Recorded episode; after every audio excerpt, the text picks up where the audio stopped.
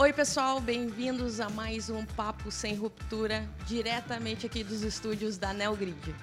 Eu sou a Laura Torres, sou gerente de CS aqui da Neogrid e comigo o meu parceiro de jornada, é Rodrigo Mora, o nosso coordenador do time High Touch. E aí, Mora, tudo bem com você? Tudo bem, Laura. Muito obrigado, muito obrigado por esse convite. Estou muito feliz por estar aqui hoje com o nosso convidado tão especial para contar um pouquinho sobre essa trajetória de sucesso. Maravilha, eu também estou muito feliz porque hoje a gente está tendo a honra de receber o Marcelo Guimarães, diretor comercial da Selmi. A Selmi que é uma empresa de mais de 135 anos de tradição, atuando aí nas linhas de massa, macarrão instantâneo, farinha, biscoitos e por aí vai. É, nas marcas Renata, Galo e Todeschini. E também, além de tudo isso, parceira de longa data da Neogrid. A gente tem essa parceria aí de longa data, né? E queria começar aí nosso papo. Queria que você contasse para a gente um pouquinho da sua história, da sua jornada e como essa jornada encontrou a Selmi. Bom, primeiramente, obrigado por poder estar aqui com vocês, poder falar um pouquinho dessa longa trajetória, né? Como a gente estava falando, né? Hoje as pessoas duram muito pouco nas empresas, né? E para a Selmi, a Selmi tem um, uma forma de ver é, que quanto mais tempo as pessoas permanecem nas suas funções, mais histórico elas criam com seus clientes, com os negócios e com todo o processo evolutivo da companhia. Então, isso para a gente é muito importante. Eu estou há 11 anos e meio, para ser mais preciso, eu entrei em julho de 2012 é, na diretoria comercial da Selma, foi um convite do Ricardo Selma, nosso presidente, e é muito bom poder estar aqui, poder estar participando da evolução da companhia, nesses eh, 11 anos e meio. A Celme vem de um processo eh, muito bacana de, de, crescimento de mercado. A Celme iniciou, há mais de 135 anos atrás, como um pastifício, e ela hoje não é mais somente um pastifício, ela é uma indústria de alimentos? Porque a gente está inserido em categorias que são gigantescas, nervosas, e que tem players multinacionais e, e, e grandes indústrias nacionais também. E é difícil competir com essa turma toda aí, né? Então, muito obrigado por estar tá aqui com vocês hoje. Marcelo, dentro desses desafios aqui, né, nessa tua posição na frente à equipe comercial, frente a essa estratégia de canais da Selmi, conta um pouco como que vocês vêm enfrentando esse desafio de crescer nos diferentes canais, nas formas que a gente tem de levar os produtos para os consumidores. Conta um pouquinho dessa estratégia aqui para a gente, por favor. Vamos lá. Primeira coisa que eu acho que é muito importante né, e que a gente não pode esquecer todo dia de manhã, quando a gente levanta, tem que estar com isso na cabeça. Né, é humildade. Né? A gente está crescendo, crescendo bastante, é, crescendo dois dígitos já faz alguns anos, né? e a gente não pode perder humildade, né? porque ninguém é mais que ninguém, a gente precisa entender a dinâmica do mercado como ela é, e o mercado vem mudando de forma bastante rápida, né? os canais, o, o omnichannel, como a gente costuma falar, é, tudo isso vem é, mudando muito fortemente. Né?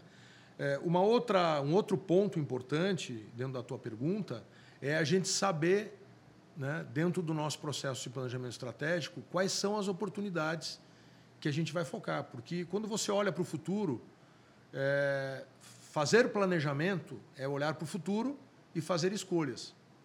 Então, você escolhe aonde você vai atacar. Né? E então esse é um, é um primeiro ponto e ponto mais importante.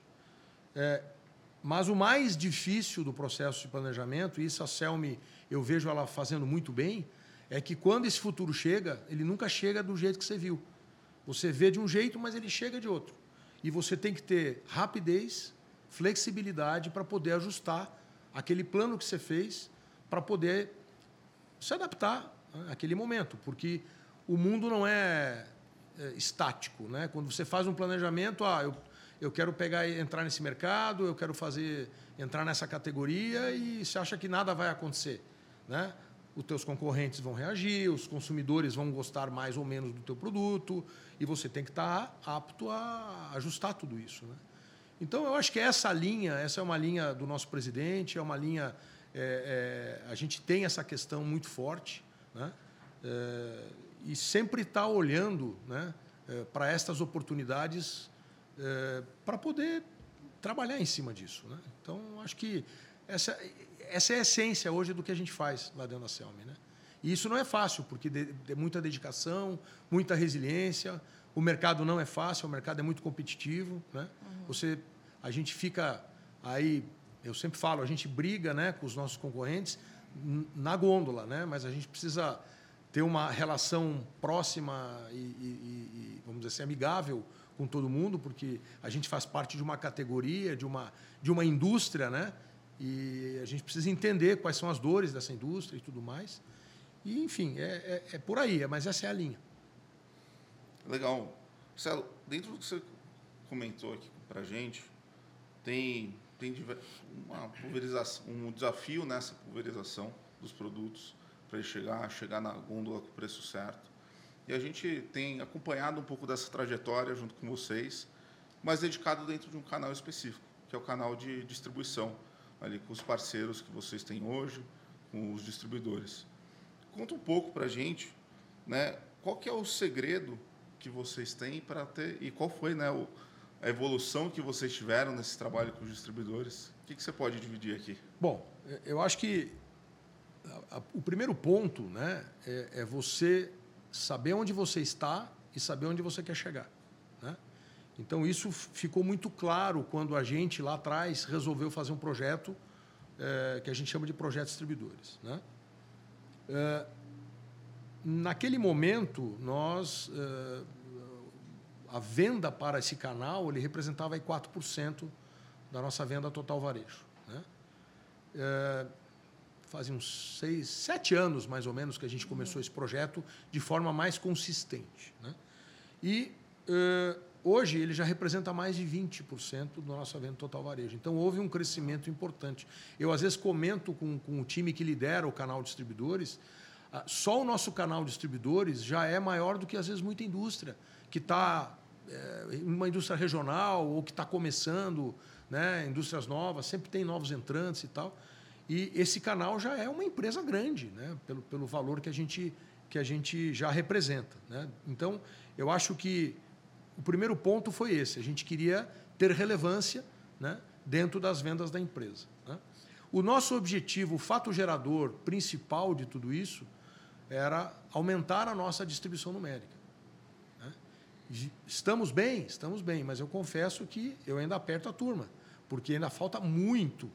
Se eu olho o universo todo do varejo alimentar brasileiro, dá para crescer muito ainda, em termos de pontos de venda né, em termos de numérica, que é o objetivo principal do projeto e do canal. Né? Quando a gente busca eh, os parceiros, né, na nossa eh, discussão eh, de negócios, né, no nosso plano de, de, de, de, negócios com cada distribuidor nosso, é objetivo número um. Claro que a gente quer ganhar volume, né, uhum. Obviamente, mas o volume tem que ser uma, uma decorrência de um bom trabalho. Né? Então, é, é, é fator número um a gente operar em cima da distribuição numérica. Então, isso é, é, é, é lei, é, é, mantra dentro da empresa.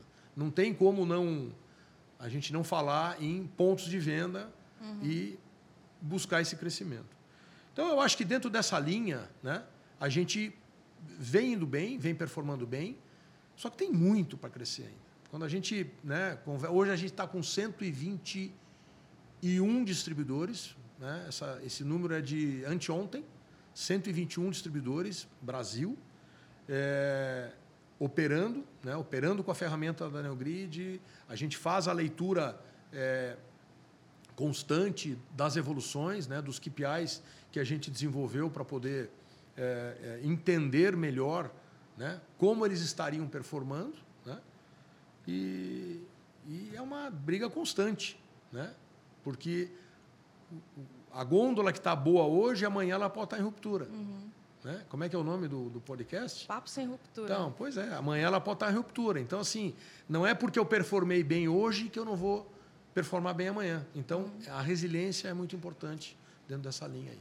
E, Marcelo, pegando esse ponto, né, pô, a quantidade de distribuidores que vocês têm, como é que é essa, é, esse trabalho de engajamento com esses parceiros, né, para ser realmente parceiro e buscar esse, esse, essa execução na ponta bem feita? Bom, boa, boa pergunta sua. É, a gente tem. É, primeiro, a gente gostaria de ter muito mais do que a gente tem, mas ah, os recursos, as pessoas, o tempo são escassos. Então, a gente faz, dentro da, do cenário, a gente faz o melhor que a gente pode. Mas a gente busca, é, obviamente, ter, primeiro, uma relação comercial próxima, porque nós acreditamos que é, são as pessoas que fazem, não as máquinas. Então, a gente precisa estar junto com a equipe do distribuidor né? Uhum. É, para poder acompanhar e para poder direcionar, e é isso que a gente busca, né?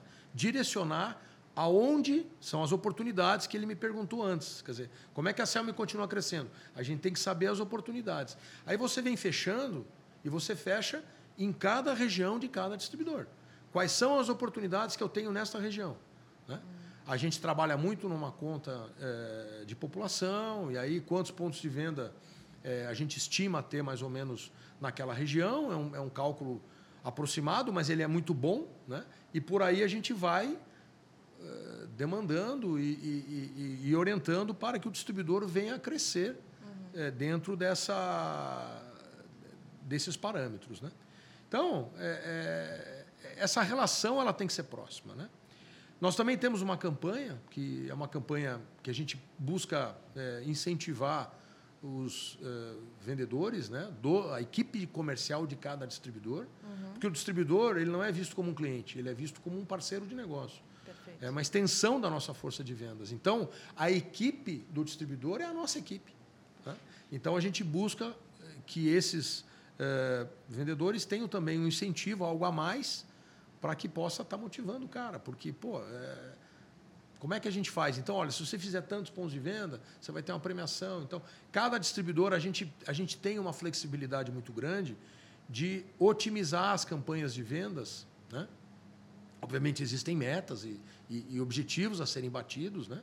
mas a gente é, flexibiliza para que eles possam fazer de acordo com a característica da região, eu não sei quais outras campanhas aquele distribuidor pode ter, então eu posso mudar a mecânica de distribuidor para distribuidor. É um, é um trabalhoso, mas é, é, é uma coisa que acaba funcionando. E nós temos uma equipe, né, além do nosso, uh, dos nossos responsáveis pelo canal, que atuam só com o canal distribuidor, todo o nosso time de gerentes e supervisores estão muito próximos, né, porque o dia a dia é feito por eles, uhum. né, é, muito próximos desse distribuidor para poder efetivamente acompanhar. Né? É, então, eu acho que esse conjunto de coisas acaba é, fazendo com que esse projeto tenha sucesso. E como, como que você vê que a Neogrid ela conseguiu te ajudar na construção desse projeto e processo junto aos distribuidores? A ferramenta da Neogrid ela é muito boa, né? É uma ferramenta que veio, foi um divisor de águas, né? A gente divide quem tem Neogrid e quem não tem Neogrid. Porque às vezes o, o distribuidor é novo, ele leva um tempo para poder fazer a integração. Né? Esse cara não está no 121 que eu te falei. É, ele só, eu só passo a considerar é, como um distribuidor Selmi aquele distribuidor que está com a Neogrid homologado.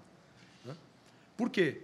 Porque a gente criou indicadores, a gente sabe o que a gente quer de cada região e em cima da ferramenta eu consigo ir acompanhando, porque é humanamente impossível uhum. se acompanhar o trabalho de 121 distribuidores. Você faz aí, tem distribuidor que tem 30, 40, 50 vendedores. Como é que você acompanha isso? Tem alguns que tem menos. Né? Mas como é que você vai acompanhar isso? Só através de uma ferramenta. Então, a ferramenta foi um divisor de águas para a gente, no sentido de acompanhar o trabalho né? é, desses distribuidores. Né? E daí dar os direcionamentos que a equipe faz com maestria. Né?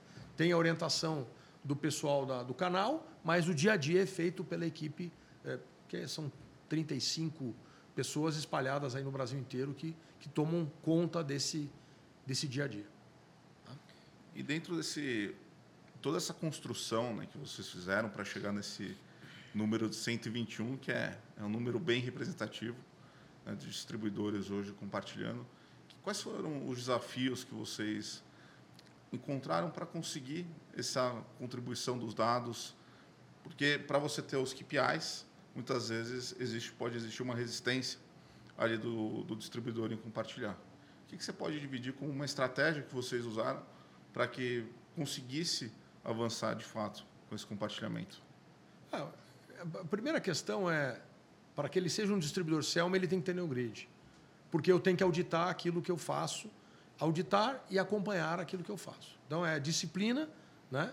Uh, o plano de metas, que você sabe onde você quer chegar, que é feito localmente entre o distribuidor e o, e o executivo que, que atende ele localmente, né?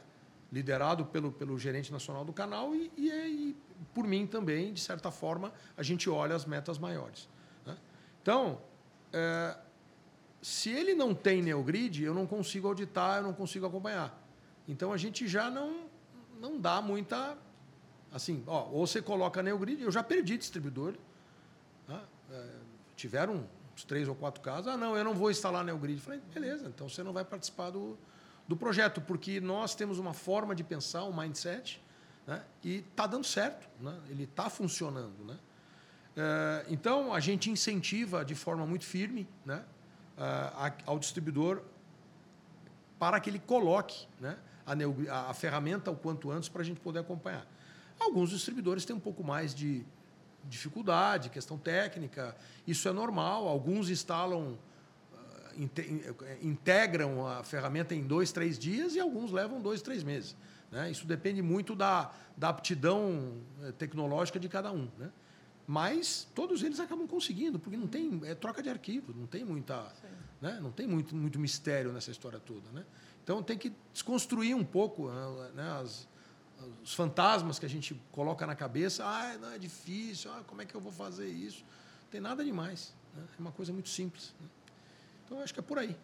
Legal.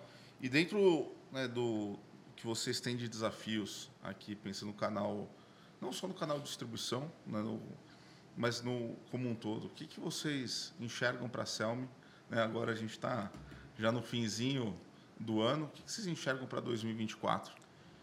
Bom, é, a meta para 2024 ela é ousada, né, ela não é fácil, ela é uma meta. A gente sempre coloca metas é, desafiadoras, né?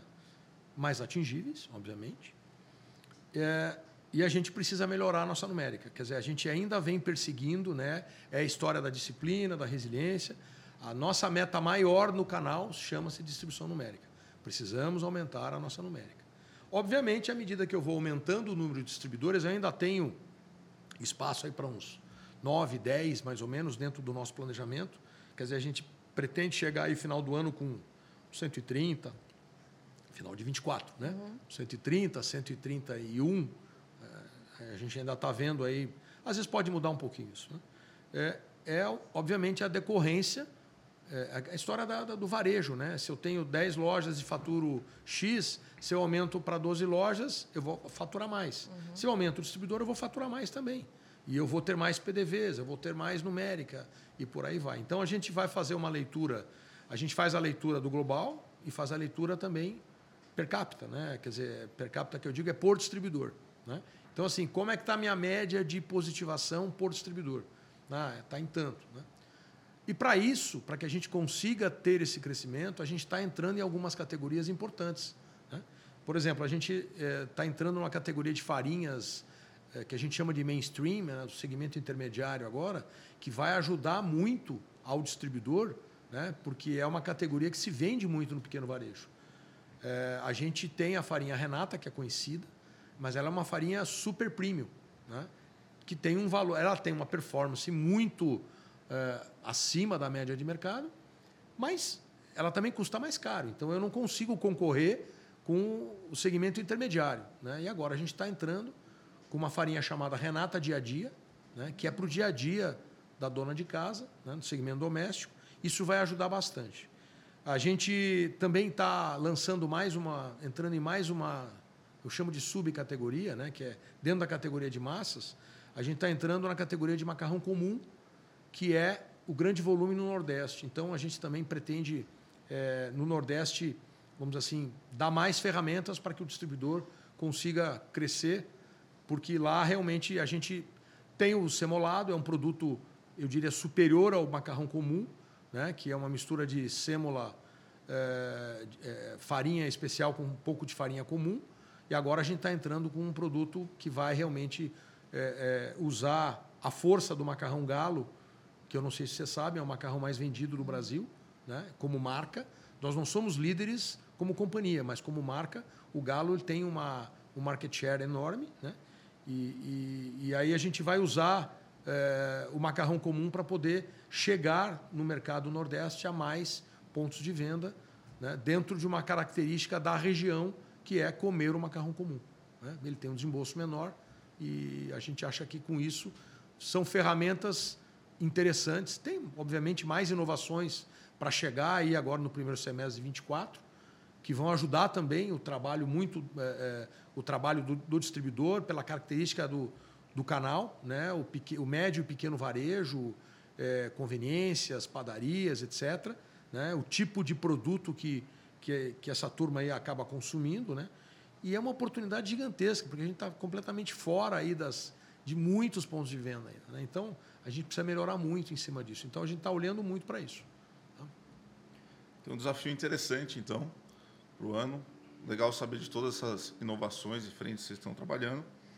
E aqui, para a gente finalizar nosso bate-papo, é, eu queria saber o que, que você falaria, talvez, para o Marcelo de sete, oito anos atrás, quando foi traçar uma estratégia de crescimento no canal indireto, através desses distribuidores. O que, que você traria de, de dica ou de caminhos que ajudaram a construir essa, é. essa estratégia? Não, eu, eu, assim, obviamente que a gente sabe aquilo que a gente poderia ter feito melhor, né? Então, talvez, é, quando a gente começou a querer operar o canal distribuidor, né, eu diria que faltou ter um projeto mais consistente. E a gente, num determinado momento, a gente fez, a gente contou com a ajuda de uma consultoria e acabou fazendo um projeto, né, início, meio e fim, onde eu quero chegar, quais são as premissas e tudo mais. E isso nos ajudou muito. Talvez se eu tivesse feito isso antes, talvez teria ajudado. A gente está, talvez, hoje com 25%, quem sabe 30% da venda do total varejo. Né?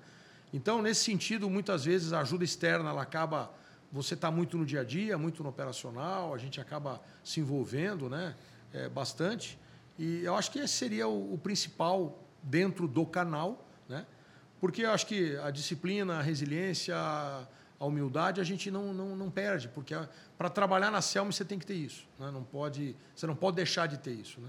Então, acho que dentro dessa linha, é, isso, isso seria talvez um ponto que a gente trabalharia, teria trabalhado um pouco melhor. Né? Mas, fora isso, eu acho que o desempenho, a nossa equipe de vendas é, que atende o canal e atende também os nossos clientes, queridos clientes varejo, né? Varejo, cash and carry, enfim, todo, todos os canais existentes, atacados, é, food service. A nossa equipe ela é muito boa, muito consistente. Nós, nós temos profissionais muito experientes, pessoas que conhecem a dinâmica do varejo, entendem muito, e isso faz com que, aliado às nossas marcas, Renata, Galo, Todeschini, que são marcas bastante consolidadas, né? Faz, e a qualidade do nosso produto, acho que tudo isso equilibrado, de forma equilibrada, né? Nosso parque Fabril, por exemplo, é extremamente moderno e, e com isso consegue, obviamente, aliado a uma boa qualidade de matéria-prima, consegue nos trazer uma qualidade de produto né? muito, muito interessante. Né? E que eu transformo tudo isso na nossa proposta de valor. Né? Qual é a proposta de valor do nosso produto? Qual é o papel de cada produto? E tudo isso a gente acaba é, dando mais ferramentas né, para que a gente consiga ter sucesso. Então, eu acho que esses pilares todos que eu falei aqui foram fundamentais para o crescimento da empresa. Maravilha. Marcelo, muito obrigada. Foi um privilégio aqui de ter, ter esse papo. É muito bom. Eu espero que a audiência tenha gostado tanto quanto a gente. Muito obrigada. E para quem nos acompanhou até aqui, nosso muito obrigado e até o próximo Papo Sem Ruptura. Muito bom, obrigado.